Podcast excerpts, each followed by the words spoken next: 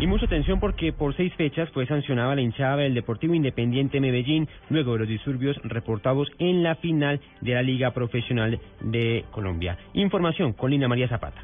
El Comité para la Seguridad y la Convivencia en el Fútbol de Medellín decidió sancionar con seis fechas sin parnafernaria a los hinchas del Deportivo Independiente Medellín por los desmanes ocurridos después de la final del fútbol profesional colombiano este domingo.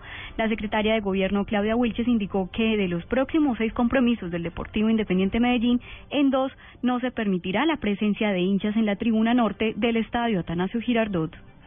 Seis fechas sin la tribuna norte, dos de ellas eh, estará cerrada la tribuna norte sin aficionados, se realizará eh, trabajo eh, con eh, social, comunitario, eh, con eh, otro otro tipo de aficionados, puede ser niños o ya se verá cuál será.